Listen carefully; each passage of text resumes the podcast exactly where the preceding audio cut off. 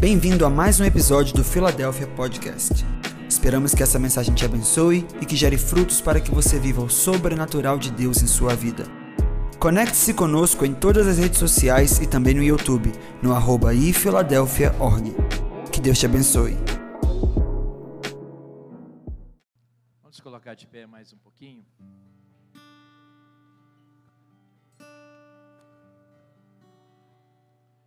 Feche seus olhos. E vamos pedir ao Espírito Santo que Ele traga mais sobre nós. Que derrame mais da, tua, da sua unção sobre as nossas vidas. Então abra sua boca agora. Não seja satisfeito com aquilo que você recebeu. Deus tem mais ainda para nós. Vamos lá. Você e o Senhor agora. Levante a sua voz.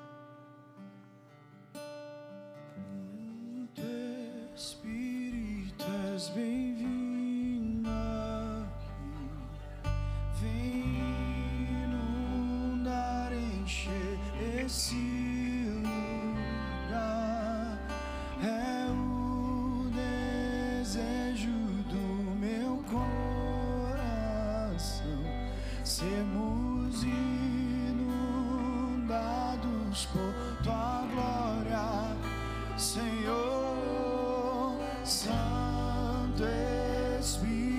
Espírito, és bem-vindo.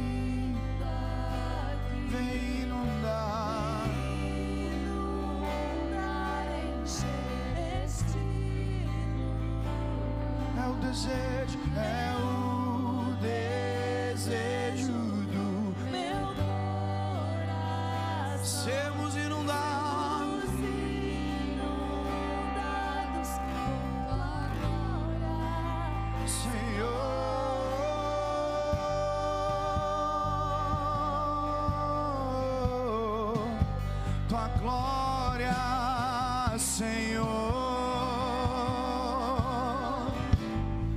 tua presença vale mais que tudo.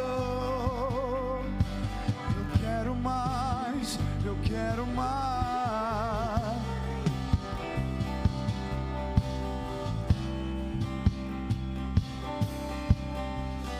Vamos provar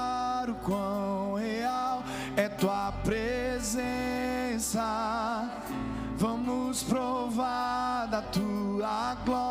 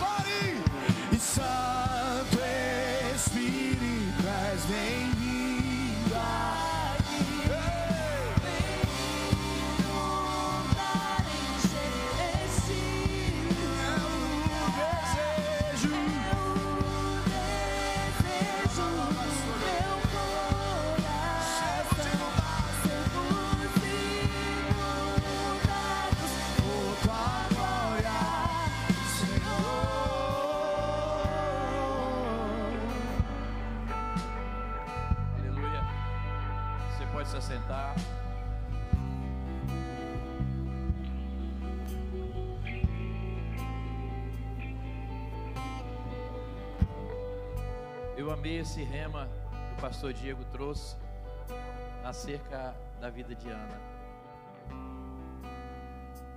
Mas eu tenho pensado sobre algo tremendo desse texto também é que Ana anualmente ela tecia uma estola para Samuel que estava aos cuidados de Eli. Simbolizando que as mães têm esta essa incumbência e esta honra de tecer estolas sacerdotais para os seus filhos.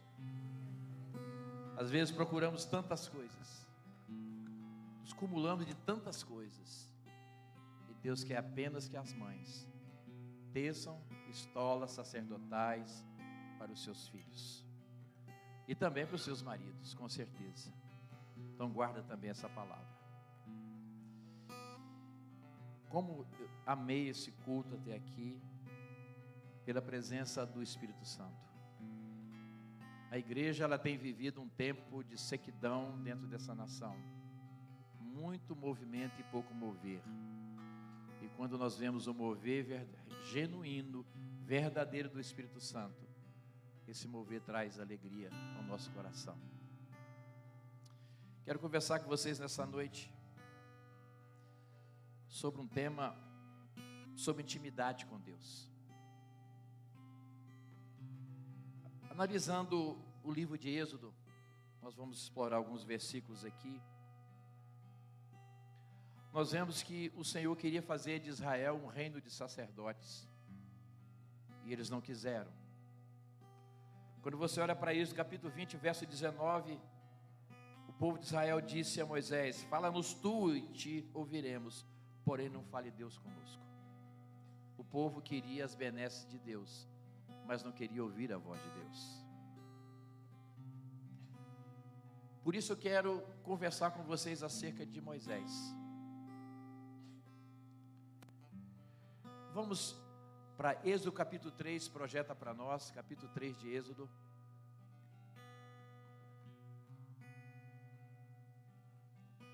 Êxodo capítulo 3.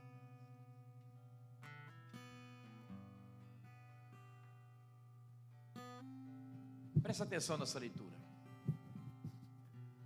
Apacentava Moisés o rebanho de Jetro, seu sogro, sacerdote de Midian.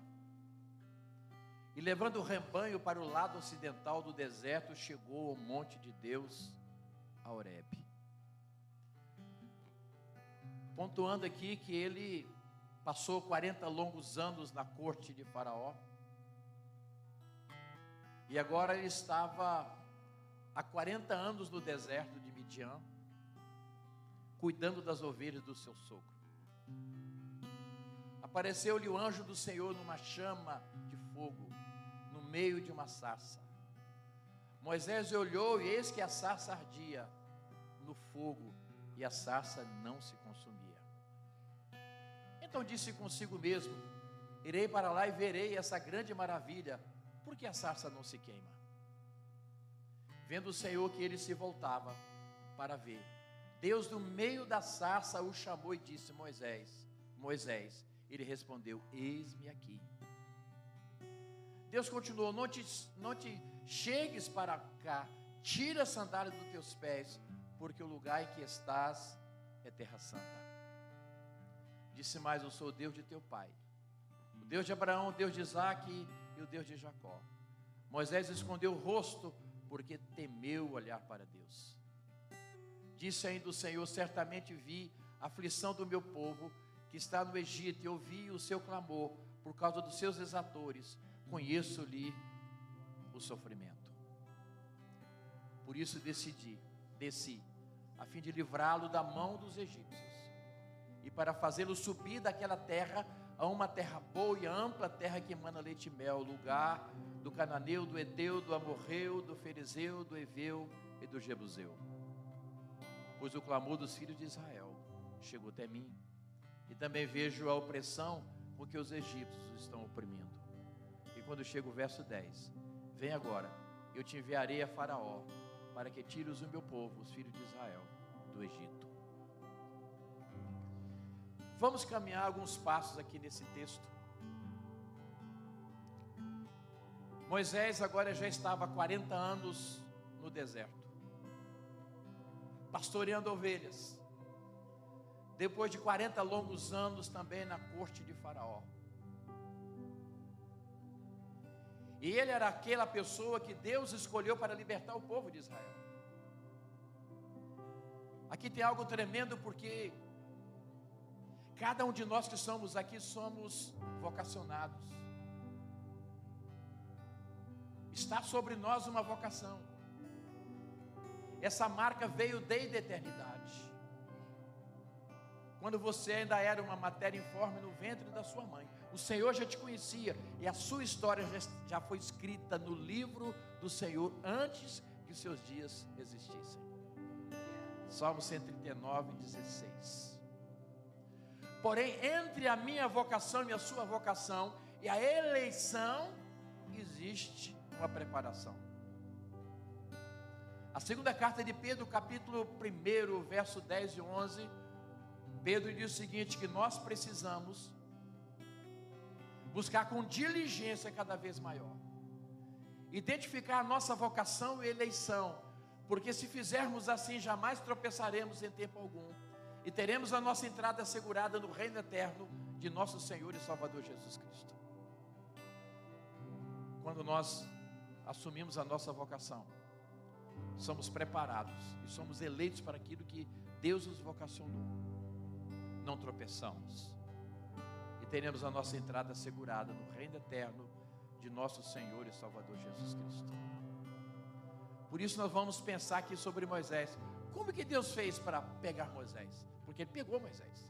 Como que Deus fez? Ele estava desistido. Do verso 1 Vamos pegar do verso 3, por favor, Êxodo capítulo 3, verso 3. Olha só o que, que Deus fez com Moisés. Então disse consigo mesmo, volte para o verso 2, vamos lá. Apareceu-lhe o anjo do Senhor numa chama de fogo, no meio de uma sarça. Moisés olhou, eis que a sarça ardia no fogo e a sarça não se consumia. O que, que Deus fez? Como que Deus utilizou uma estratégia? Agora Deus então lá naquele local, lá no em Horeb, ele bota fogo numa sarça, num arbusto lá atrás do deserto. Qual o objetivo do Senhor em tudo isso? Instigar em Moisés a curiosidade. Porque com certeza Deus já tinha falado com ele de muitas maneiras, mas ele não ouviu. Então precisava de algo radical, algo diferente.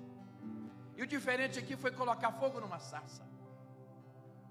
Para instigar a curiosidade de Moisés, porque Deus queria pegá-lo. Porque foi isso que Deus fez. Então ele agora se aproxima daquela sarça para ver o que estava acontecendo. E aí, quando você olha no verso 4, Êxodo capítulo 3, verso 4, vai acompanhando comigo. Êxodo capítulo 3, verso 4. Vendo o Senhor que ele se voltava. Então ele virou para olhar. Que ele se voltava para ver. Ele foi instigado na sua curiosidade. Deus, no meio da sarça, o chamou e disse: Moisés, Moisés. Ele respondeu: Eis-me aqui. Agora ele estava ouvindo a voz de Deus. A grande questão que tem tantas pessoas nas igrejas dentro dessa nação pessoas vocacionadas, chamadas por Deus, que nunca deram oportunidade de serem escolhidas, eleitas, como disse o apóstolo Pedro. Deus falando, Deus insistindo, até que chega um momento que algo sobrenatural precisa acontecer. Eu creio que não vai precisar colocar fogo naquele pé de manga que você tem no quintal. Não vai precisar. Porque você vai ouvir a voz de Deus antes para cumprir o propósito para o qual você foi criado.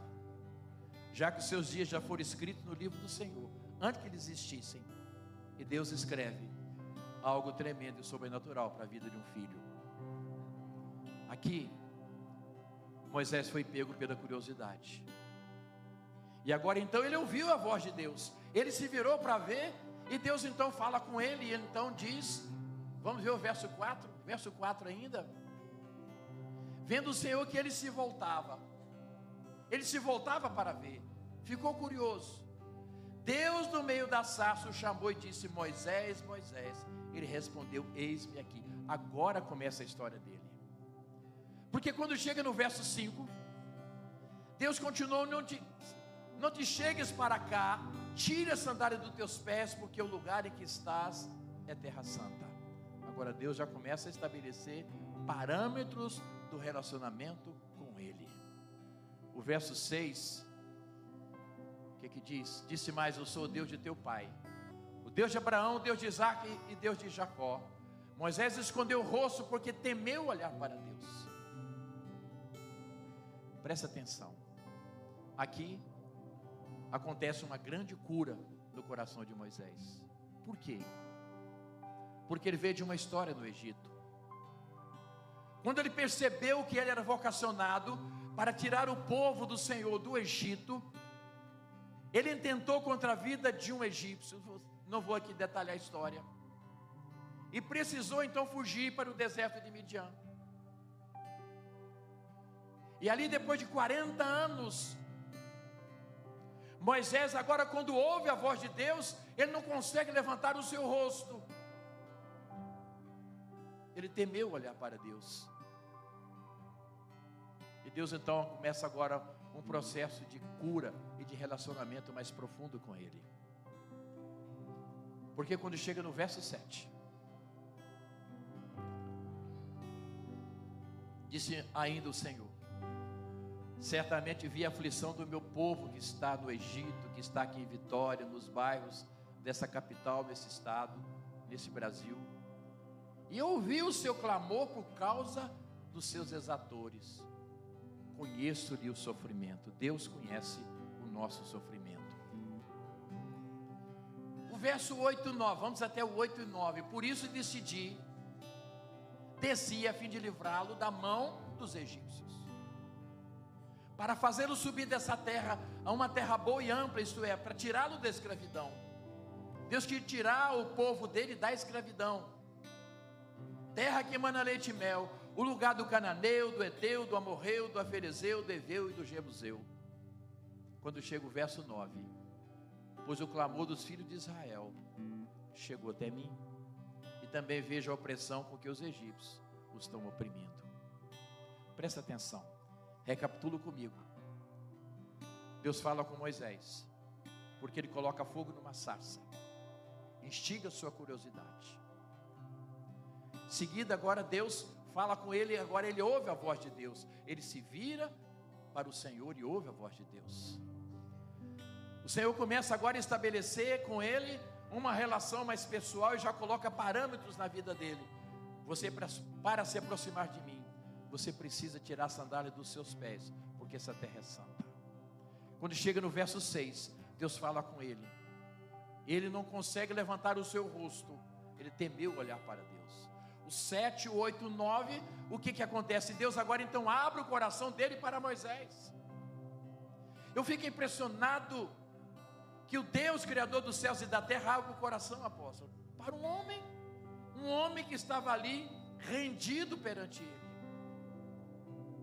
E Deus fala do sofrimento do povo, do povo no Egito. E que precisava de alguém no verso 10 para libertar este povo.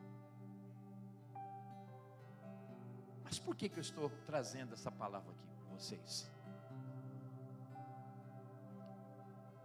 Porque 40 anos Moisés ficou no deserto. E quando Deus se manifesta a ele efetivamente naquela sarça, ele temeu olhar para Deus. Ele não conseguia levantar o rosto perante o Senhor. A culpa que ele carregava desde o Egito, a ponto de se esquecer do seu chamado. Porque 40 longos anos foi o tempo que ele ficou enfrentando 50 graus de dia e quase zero grau à noite pastoreando um rebanho, um rebanho que não lhe pertencia, mas do seu sogro, Jeto. Sabe o que acontece conosco? Nós chegamos para Jesus e foi Ele que te chamou. João 15,16 diz que não fomos nós que o escolhemos, mas pelo contrário, Ele nos escolheu. Chegamos, sabe, na presença do Senhor, carregando um fardo do mundo, carregando alianças que nós não deveríamos ter terem sido feitas, carregando um peso, um jugo, Quando você olha para Hebreus capítulo 12, verso 1, você vê que o escritor de Hebreus fala que, portanto, que nós deixamos, devemos deixar o pecado e o peso que tenazmente nos assedia e corramos com perseverança a carreira que nos está proposta. Ali o escritor de Hebreus coloca uma diferenciação entre pecado e peso, entre pecado e fardo, julgo. Deixamos o pecado, mas carregamos tantas coisas do passado, a ponto de não conseguirmos levantar o nosso rosto perante o Senhor, de nos acharmos indignos do seu chamado, indignos de sermos ungidos pelo Espírito, indignos de sermos alguém usados com poder pelo Espírito Santo, porque a nossa alma corroída pelo mundo tenebroso e pela culpa, pela autopunição, tenta nos paralisar. Êxodo capítulo 3, verso 6, retorne para nós. Vamos, vamos analisar isso aqui. Êxodo capítulo 3, verso 6. Foi aqui que Deus curou a alma de Moisés. Ele precisava não apenas chamá-lo, mas curá-lo para um propósito, para libertar o povo. Eu sou o Deus de teu pai, o Deus de Abraão, Deus de Isaac, Deus de Jacó. Quando nós olhamos assim a priori, a primeira coisa que vem ao nosso coração é que Deus é um Deus de super-heróis. Abraão, Isaac, Jacó. Mas o que Deus estava falando para Moisés naquele momento, eu sou um Deus de homens que falham. Eu sou um Deus de homens limitados. Eu sou o Deus de um homem que chamei do Ur, em Ur dos Caldeus, na Mesopotâmia, que para em Arã, até que seu pai teira morra. Ordenei, diz o Senhor, que ele não levasse ninguém com ele, mas ele levou seu sobrinho Ló para a terra que eu, eu iria mostrá-lo. Um homem que começou já desobedecendo a Deus. Que quando chega o capítulo 12 de Gênesis, este homem então começou a ter dificuldades ali onde ele estava. Então ele desce para o Egito, desceu para o Egito, sem autorização de Deus. E ali ele incorre em algo terrível quando entregou a sua esposa na mão de outro. Ele é repreendido por aquele homem. Ele retorna para o deserto de onde ele não deveria ter saído. E ali Deus o sustenta. Quando chega capítulo 13 de Gênesis, no verso 8, os pastores de Abraão agora entraram em contenda com os pastores de Ló. Ló então, Abraão então chama Ló e ali combina com ele e cada um vai para um lado. Ló vai para o lado de Sodoma e Gomorra, ele vai para Hebron, terra de montes. Gênesis 13, 17, então Deus diz: Levanta, percorre a terra no comprimento e na largura, porque a tia darei. Agora Deus dá a ele a promessa. Quando chega Gênesis capítulo 14, nós vemos então Abraão agora libertando Ló e toda a família dele que tinha sido escravizados. E quando chega em Gênesis 14, 20, pela primeira vez o dízimo aparece na Bíblia, antes da lei. Gênesis 15, quando nós olhamos para o capítulo, do verso 1 até o verso 4, então agora Abrão, ainda era Abrão, ele então estava desanimado porque não tinha descendência, não tinha filha, a promessa não se cumpria. E Deus então no capítulo 15, verso 5 diz: Sai da tenda, olha para as estrelas, porque assim será a sua descendência. Em seguida, quando você vai lendo o texto, a Bíblia diz que isso foi imputado como justiça a ele, porque ele creu na promessa, ele creu na palavra. Mas quando chega no verso 8 de Gênesis 15, ele diz o seguinte: Senhor, mas como que vai acontecer isso? Como que eu terei descendência? E Deus então no verso 9 em diante chama ele para uma aliança de sangue. Mas quando chega no capítulo 16 de Gênesis, agora Abraão ainda Abrão, ouve a voz de Sarai e engravida uma mulher que não era sua esposa. Quando chega no capítulo 17 de Gênesis, Deus disse para ele: anda na minha presença e ser perfeito, e muda então o nome daquele homem para Abraão. Capítulo 18: Isaac nasce, filho da promessa, e assim sucessivamente. Sabe esse homem que errou, que demorou 25 anos para que a promessa se cumprisse na vida dele. Deus agora então o restaura. E quando você olha para a palavra, ele é chamado como amigo de Deus. O que Deus estava falando para Moisés aqui nesse texto, seguinte, Moisés, eu sou um homem de eu sou um Deus de homens que falham. Eu sou um homem, eu sou um Deus que demoro 25 anos, mas recupero o homem e faço dele meu amigo. Então, divisor de águas na vida de Moisés foi esse versículo 6. Do verso 1 até o verso 5, você vê que Deus então o chama da sarça, instiga nele a curiosidade, trabalha com ele estabelece princípios na vida dele, mas quando chega no verso 6, Deus então começa a curar a alma daquele homem, porque precisava dele como libertador.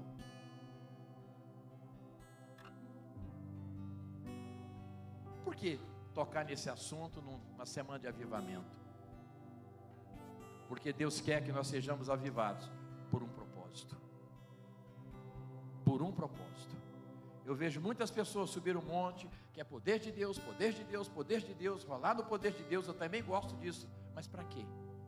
Qual o propósito? Vai chegar aonde com isto? Então nós precisamos sermos eleitos para aquilo que o Senhor nos vocacionou.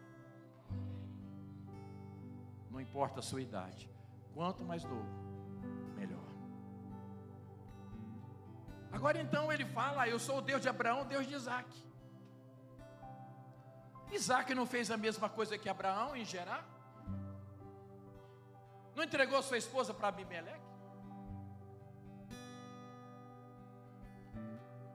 Quando chega no capítulo 26 de Gênesis, Isaac agora intenta também fazer a mesma coisa que seu pai fez. Quando tinha seca naquela terra, ele tentou voltar também para o Egito, onde tinha o que comer.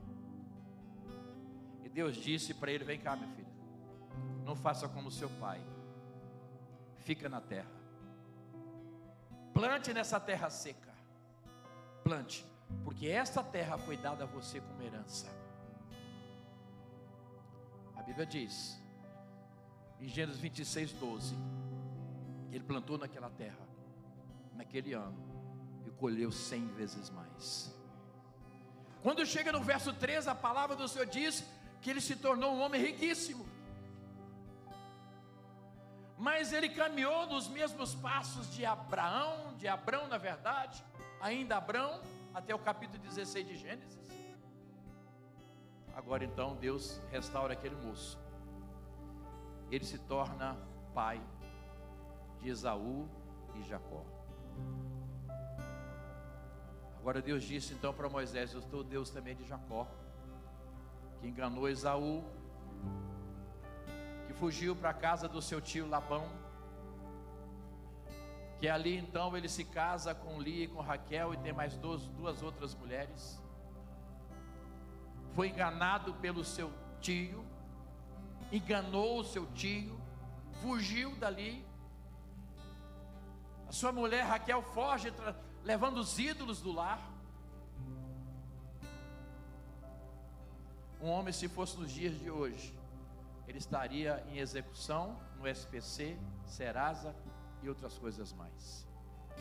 Mas sabe o que Deus fez? Toma este homem, um vaso difícil, temente a Deus, mas de um caráter distorcido, e Deus o transforma. Sabe quem? O pai das doze tribos de Israel. Para aqueles que são mais novos aqui, é como se Israel tivesse 12 estados, como o Brasil tem 26 ou 27. Agora, cada estado, cada tribo, foi um filho de Jacó. E quando você olha para Gênesis capítulo 35, do verso 8 em diante, chegou o momento que Deus então chama esse homem Jacó e diz: A partir de hoje você não se chama mais Jacó, mas a partir de hoje o seu nome será Israel. E muda o nome daquele homem.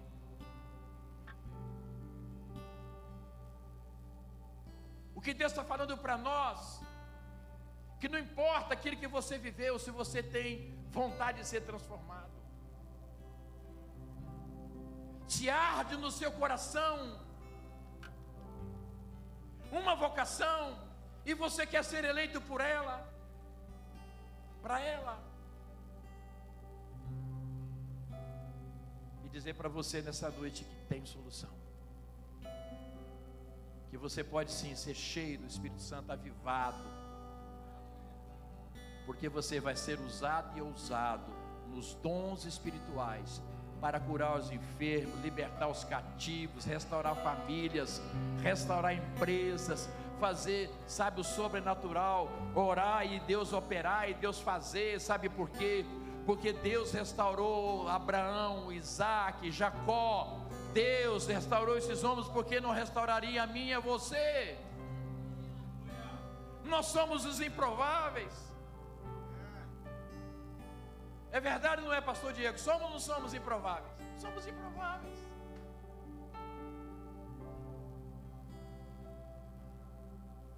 Não vou contar a história minha aqui hoje, não. Não tem espaço para isso. somos improváveis. E Deus queria que Moisés levantasse o seu rosto.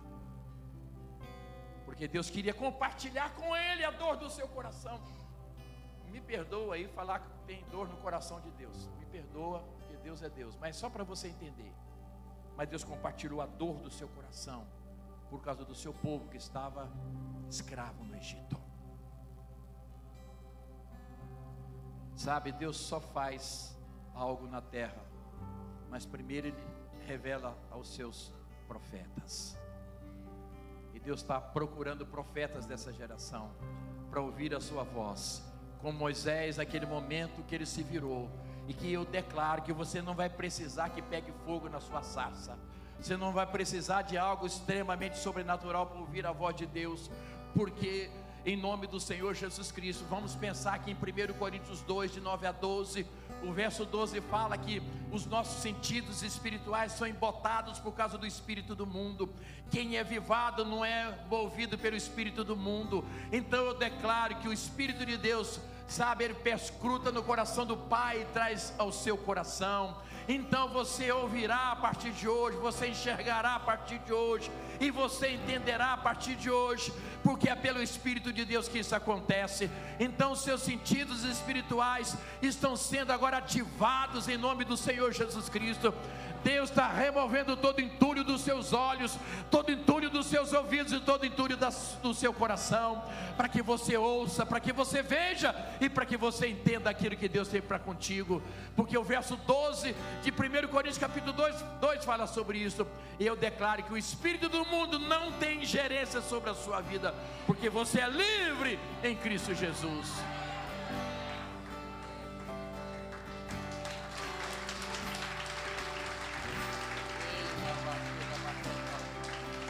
É para o Senhor, então vamos fazer direitinho para Ele. Olha lá, Senhor, recebe a nossa adoração.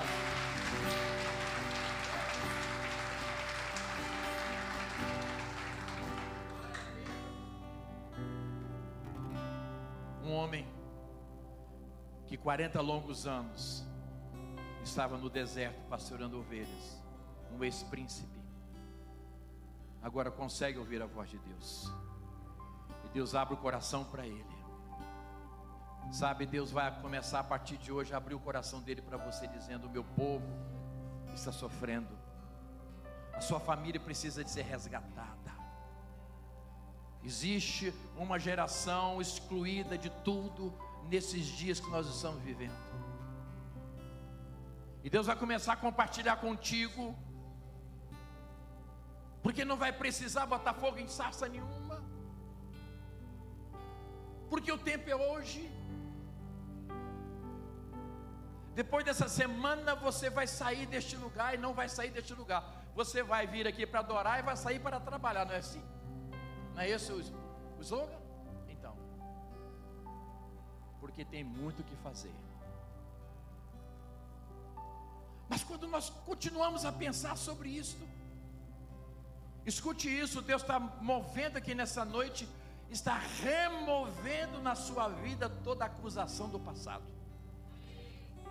Poucos. Deus está removendo da sua vida toda acusação do passado.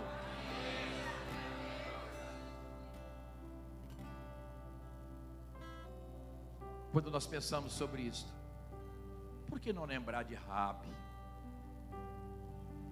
uma dona de prostíbulo, que viveu uma vida à margem da sociedade daquela época, com sua casa em cima do muro, mas que teve uma atitude, uma atitude de proteger os espias, crendo no Deus de Israel, tomou uma decisão. E Deus agora então faz com que aquela mulher faça parte da genealogia de Jesus. O que acontece é que a nossa história, ela é explorada pelo adversário. E nós nos esquecemos ou não nos atemos a isso de mergulharmos na palavra. E que a palavra do Senhor, a Bíblia Sagrada, ela nos mostra tudo. pensa bem, Jesus faz parte da genealogia de Raabe, uma mulher meretriz. Pode ler para lá, você vai achar Raabe lá. E aceitamos com muita facilidade a acusação do adversário por aquilo que Jesus já resolveu através do sangue dele sobre a sua vida. aceitamos um fardo, uma carga, um jugo que já não nos pertence mais. Quando começa a caminhar, e começa então a caminhar, não, não só por causa da vocação, mas porque existe uma eleição, isso arde no seu coração, mas quando começa a caminhar, aí vem a acusação, mas você há 30 anos atrás aconteceu isto, você fez isto, você não merece isto. Como que você vai prosperar se você fez isto?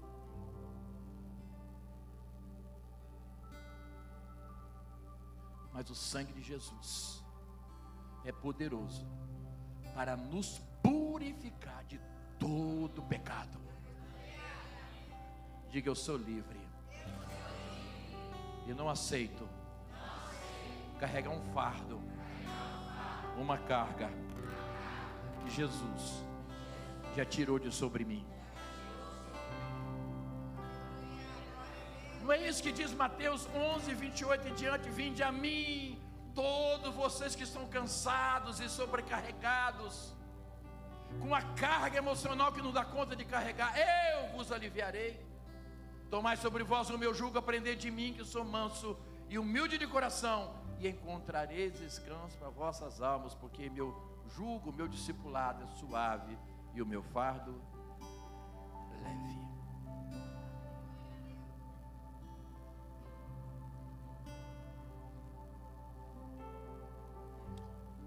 Quando nós falamos sobre isto, é para que o azeite que você tem recebido aqui não se perca por rachaduras no vaso, mas que o vaso seja completamente restaurado para que o azeite venha e seja retido.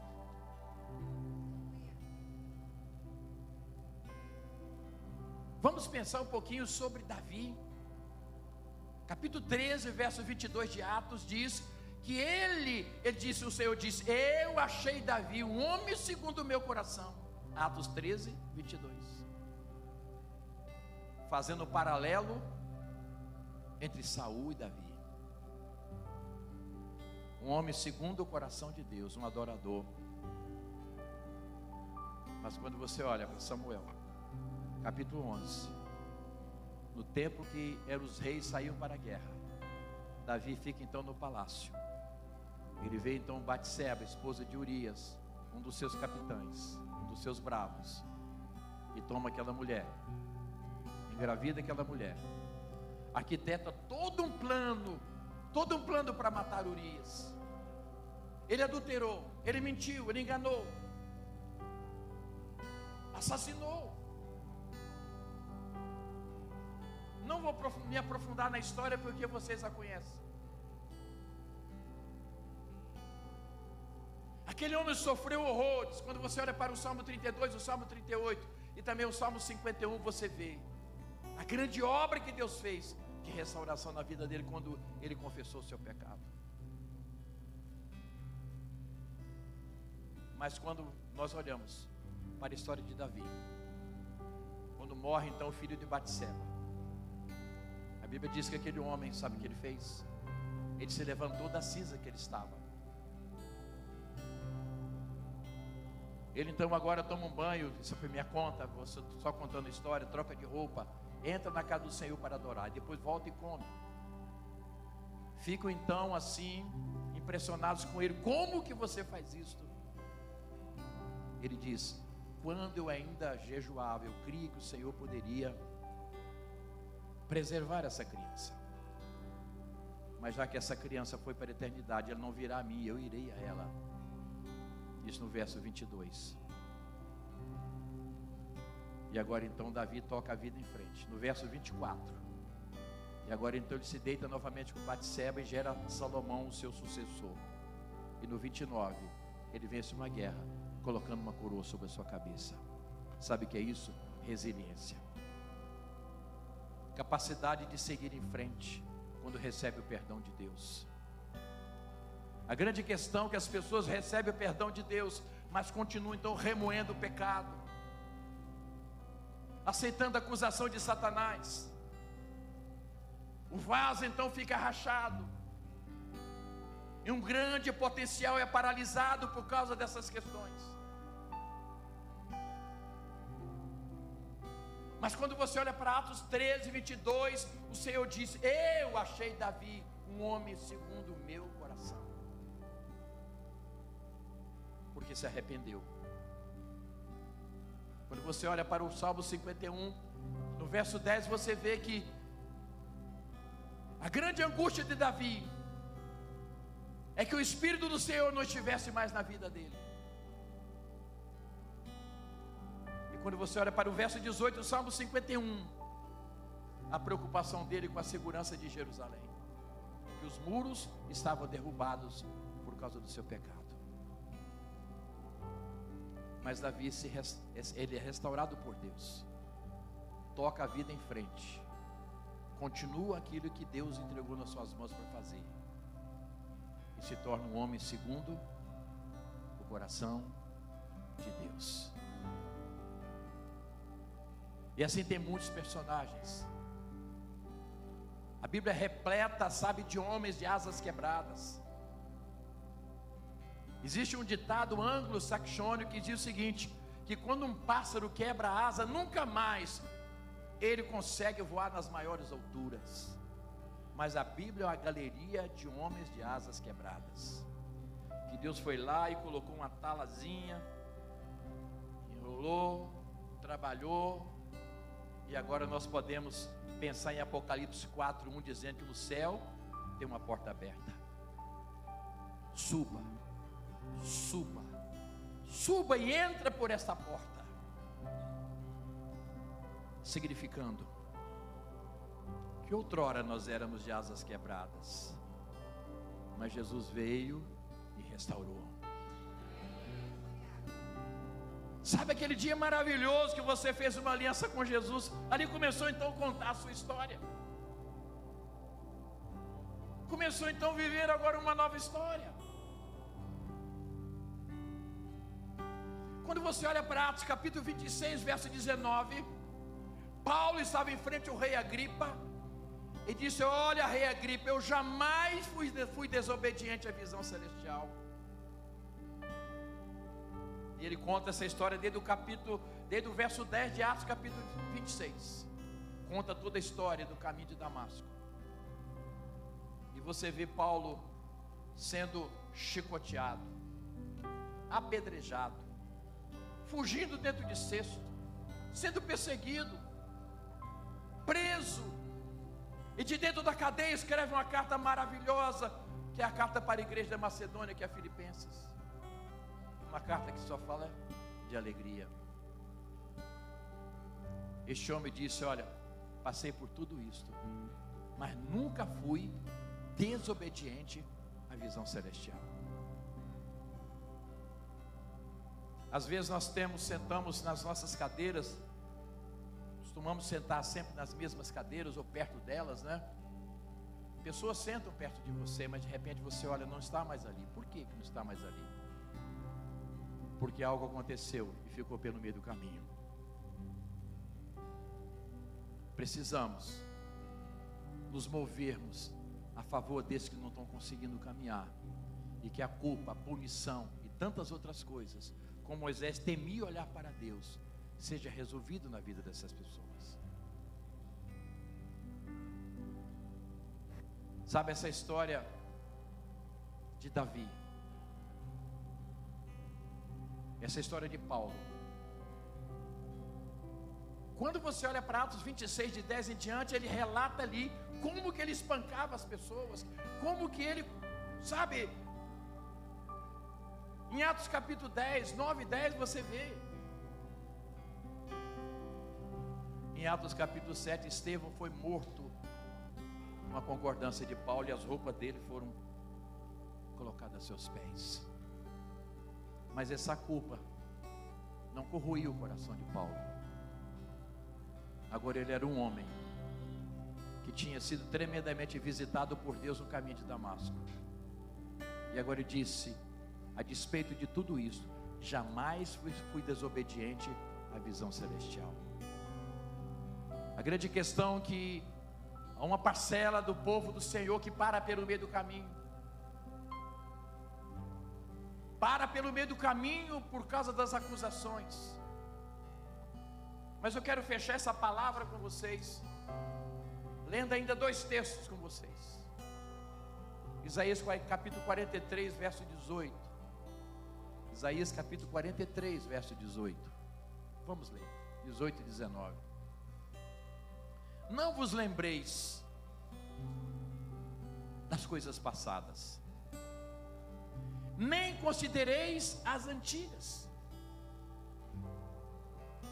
O Senhor diz para mim e para você nessa noite: Eis que eu faço coisa nova. Glória a Deus por esses dias aqui, né? A igreja primitiva reunia todos os dias, no templo e nas casas.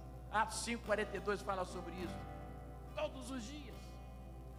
Eis que faço coisa nova, que está saindo à luz. Porventura não percebeis? Então tem algo novo acontecendo, já está saindo à luz, mas eu e você precisamos perceber o que Deus já tem feito e continuará fazendo por nós. Porque ele diz o seguinte: Eis que porém o caminho no deserto. Então existe já um caminho preparado por Ele para tirar o nosso coração do deserto, a nossa vida no deserto, as nossas emoções do deserto, tirar a minha e a sua família do deserto, se for necessário. e rios para irrigar a terra seca que está improdutiva.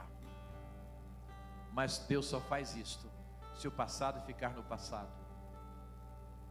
Se você efetivamente receber o perdão do Senhor na sua vida e ser livre, para que essa rachadura do seu vaso seja resolvida e todo o azeite que você está recebendo esses dias vai transbordar vai encher até transbordar. Não tem essa história que depois que passar esses sete dias, então agora cadê um unção? Procurar unção não está mais aí. Não, ela só vai crescer e crescer e crescer e crescer e crescer até transbordar e vai influenciar todas as pessoas ao seu redor, a sua casa, na sua escola, na sua empresa, onde você estiver, no seu ministério. Você recebe?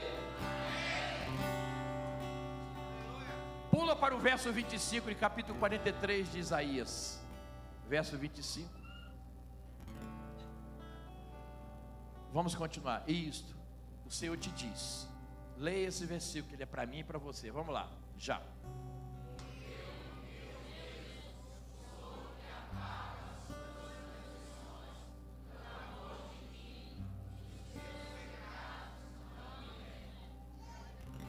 Diga assim: o Senhor já se esqueceu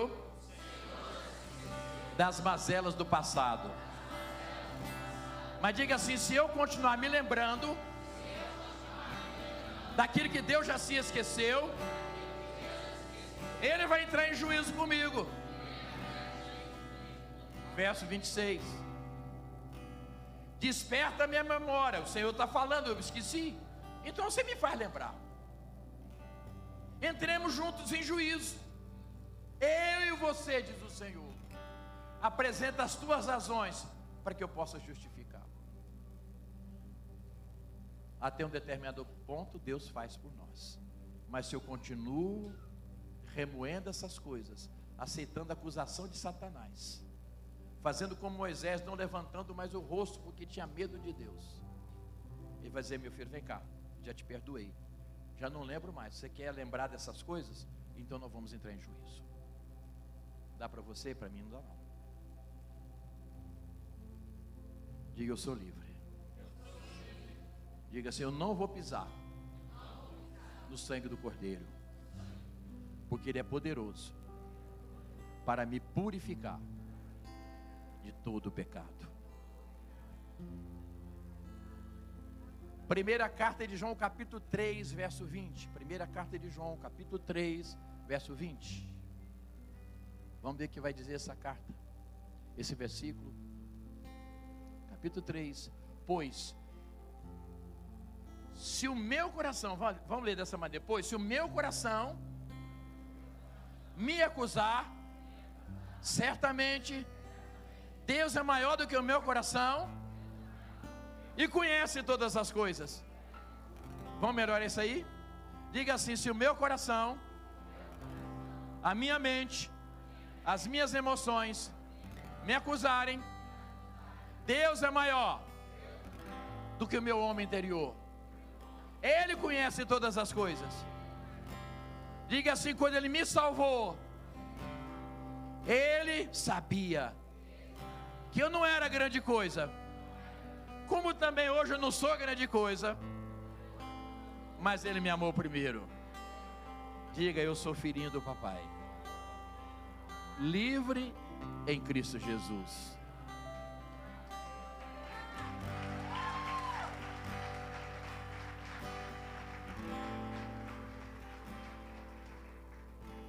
E nós vamos fechar essa palavra com Filipenses capítulo 3, verso 4 em diante. Nós vamos ler essa palavra. Filipenses capítulo 3, verso 4. Se o Espírito Santo permitir, é o último verso, último texto. Se ele permitir, não sou eu não. Paulo, escrevendo a igreja na Macedônia. Essa igreja estava angustiada, o apóstolo estava preso, os exércitos de Roma vinham. Então, Paulo preso não estava na cadeia, mas estava na prisão domiciliar. Ele escreve então essa carta para a igreja. E olha só, olha só o que, que ele fala para essa igreja. Bem que eu poderia confiar também na carne. Se qualquer outro pensa que pode confiar na carne, eu ainda mais. É o cara, né? Verso 5. Circuncidado ao oitavo dia da linhagem de Israel, da tribo de Benjamim, hebreu de hebreus, quanto à lei, fariseu. 6. Quanto ao zelo, perseguidor da igreja, quanto à justiça que há na lei, irrepreensível. Mas o que para mim era lucro, isso considerei perda por causa de Cristo. Sim, deveras, considero tudo como perda, por causa da sublimidade do conhecimento de Cristo Jesus meu Senhor. Então ele queria, ele abriu mão de tudo para conhecer Jesus, por amor do qual perdi todas as coisas e as considero como refúgio para ganhar a Cristo. Quando chega no verso 9, uma declaração maravilhosa. Eita! Olha só, Paulo queria ser achado em Jesus, não tendo justiça própria, que procede da lei, senão uma que é mediante a fé em Cristo. A justiça que procede de Deus, baseada na fé. Para o conhecer e o poder da sua ressurreição. E a comunhão dos seus sofrimentos, conformando-me conformando com Ele na sua morte. Para que algum modo, para de algum modo alcançar a ressurreição dentre os mortos. Não que eu já tenha recebido ou tenha obtido a perfeição. Mas prossigo para conquistar aquilo para o que também fui conquistado por Cristo Jesus. Aí quando chega no verso 13, irmãos, quanto a mim, não julga havê-lo alcançado. Mais uma coisa faço, esquecendo-me das coisas que para trás ficam e avançando para as que diante de mim estão. Só um momentinho, nós já vamos ler o 14. O que Paulo está falando, mediante o que eu conversei um pouquinho com, vocês acerca da vida dele. Me esquecendo dessas coisas que ficaram para trás, mas avançando para as coisas que estão diante de mim. Isso é para calar argumento da nossa alma. A nossa alma é cheia de argumentos, cheia de justificativas. Então Paulo está dizendo agora o seguinte, ainda no 13.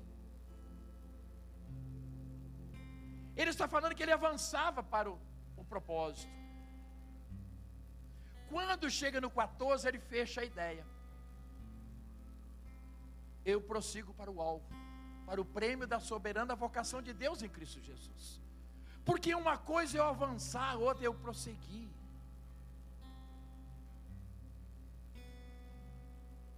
Não adianta você avançar nesses sete dias aqui e não prosseguir. A unção não pode ser perdida. A vocação não pode ser desprezada, a eleição, muito menos. O vaso não pode ser rachado. O que você recebe não pode ser recebido em saco furado. Há um propósito. E Paulo nos mostra isto. Esquecendo as coisas que para trás ficaram, eu prossigo. Eu prossigo não só avanço, mas eu prossigo. Porque é muito interessante quando nós viramos o ano, nós fazemos tantas promessas. Inclusive, alguns abandonam até o ministério que Deus entregou aí pelo meado do ano. Aceita trabalho que te tira da casa do Senhor. E se esquece daquilo que foi o seu propósito com Deus. Paulo está falando, eu avanço, mas acima de avançar, eu prossigo.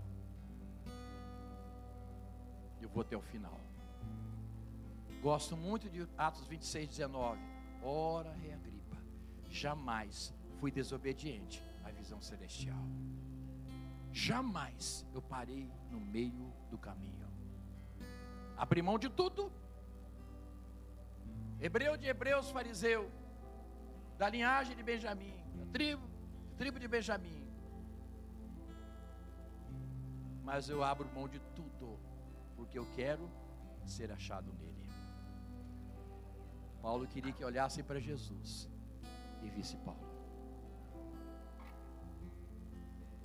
Por isso, quem está em Cristo, em Cristo, dentro, em Cristo, nova criatura as coisas velhas já se passaram.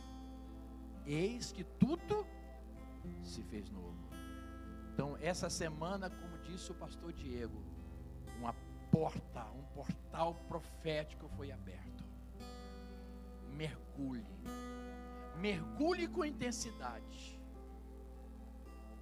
Porque foi preparado para nós. Do lado de Guarapari, mas estou recebendo junto.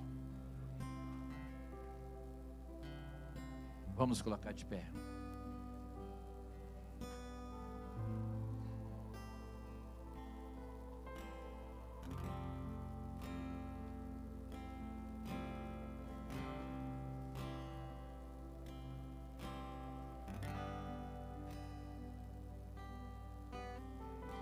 Nós nos lembrarmos aqui de Êxodo capítulo 3, do verso 1 até o verso 5.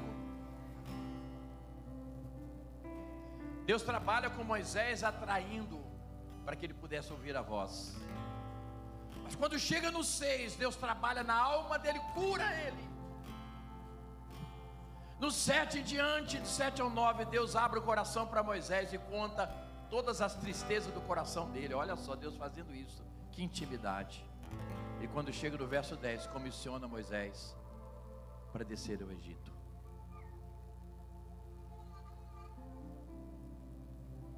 Às vezes as pessoas pensam, não, mas é Moisés. Sim, era Moisés. Ah, era Elias.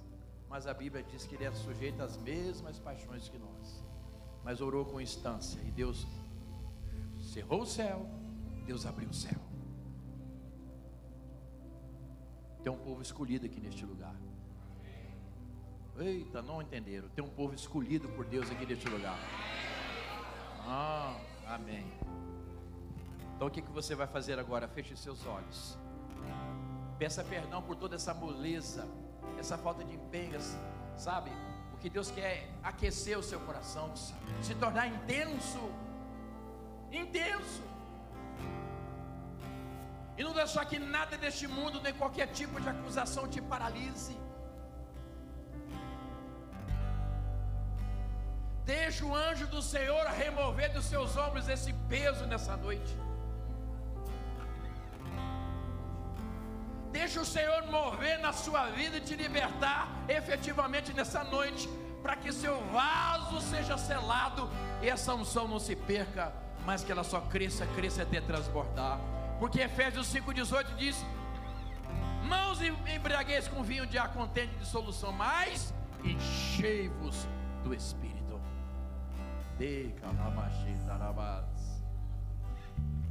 Peça perdão agora por todas as vezes que você parou no meio do caminho, deixou o seu passado te paralisar, aceitou os argumentos da sua alma, as acusações de Satanás contra a sua vida. O Senhor está selando os seus ouvidos nessa noite, para que você ouça somente a voz do Espírito a partir de hoje. Eita glória, selando para que você ouça somente a voz do Espírito, em nome do Senhor Jesus Cristo. E você vai procurar o pastor Diego e dizer: Olha, pastor Diego, pode contar comigo. Eita glória. Pensei que você fosse falar: Glória a Deus, aleluia. Vou te dar mais uma chance. Você vai procurar o pastor Diego e dizer: Pode contar comigo a partir de hoje. Amém. Aí melhorou. Vamos lá, pastor Murilo.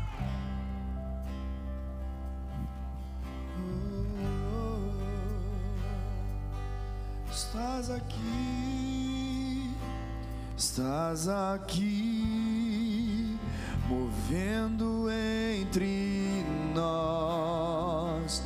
Te adorarei, te adorarei estás aqui mudando destinos. Te adorarei, te adorarei. Estás aqui transformando nossas vidas. Te adorarei, te adorarei.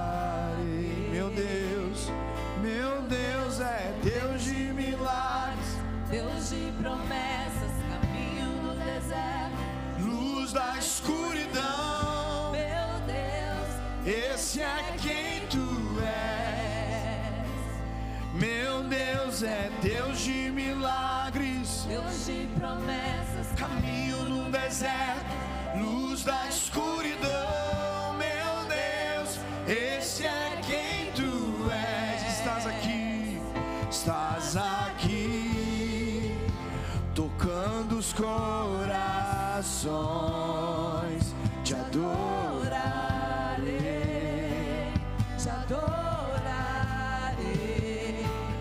estás aqui curando multidões. Te adorarei, te adorarei. Estás aqui, estás aqui, restaurando os corações. Ele está restaurando te você nessa noite. Te adorarei, te adorarei.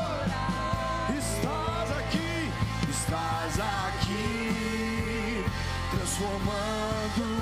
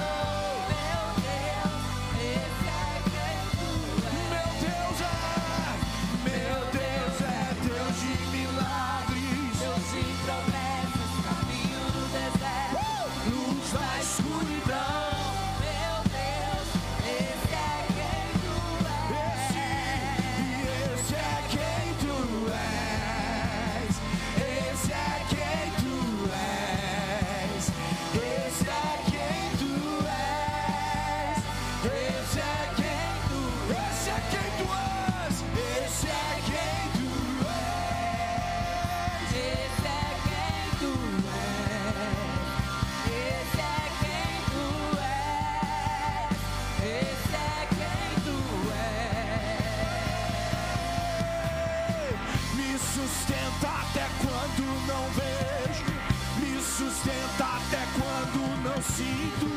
Pois tu estás. Declare isso, declare isso. Vamos. Me sustenta até quando não vejo. Me sustenta até quando não sinto. Pois tu estás no controle. Me sustenta. Me sustenta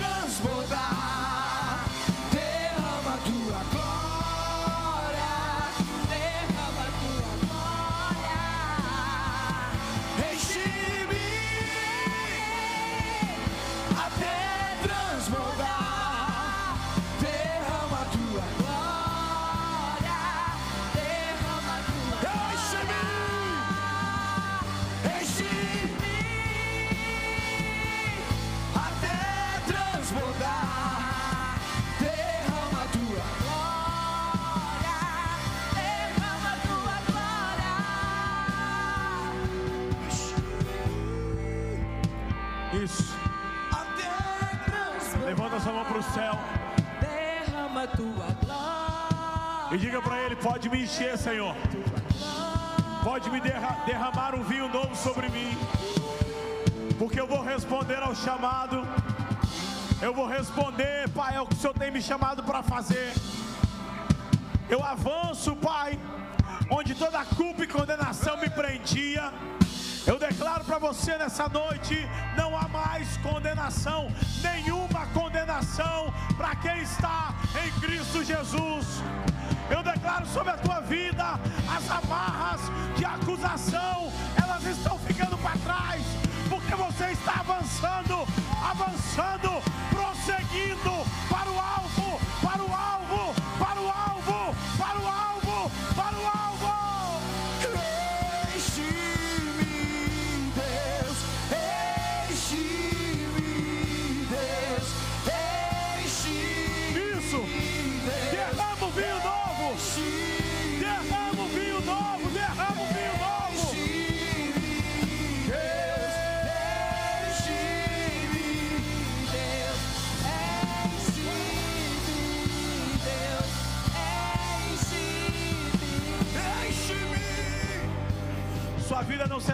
mesma. Sua vida não será mais a mesma. Vire para o irmão que está do seu lado e profetize sobre ele. Sua vida não será mais a mesma. Ele está te transformando. Ele está te curando. Ele está fazendo nova todas as coisas no seu interior.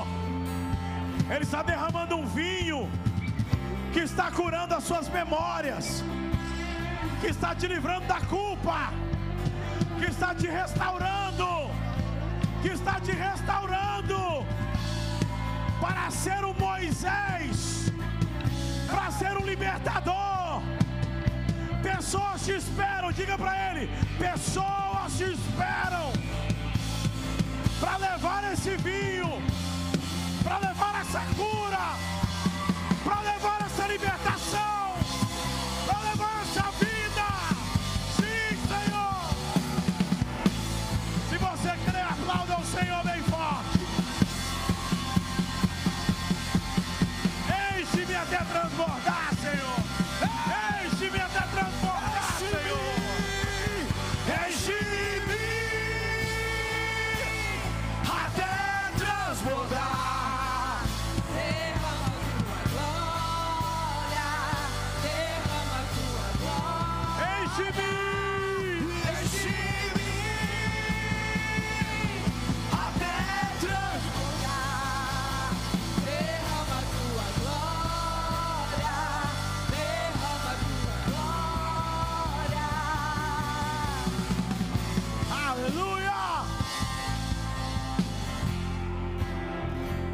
aplaudir o Senhor?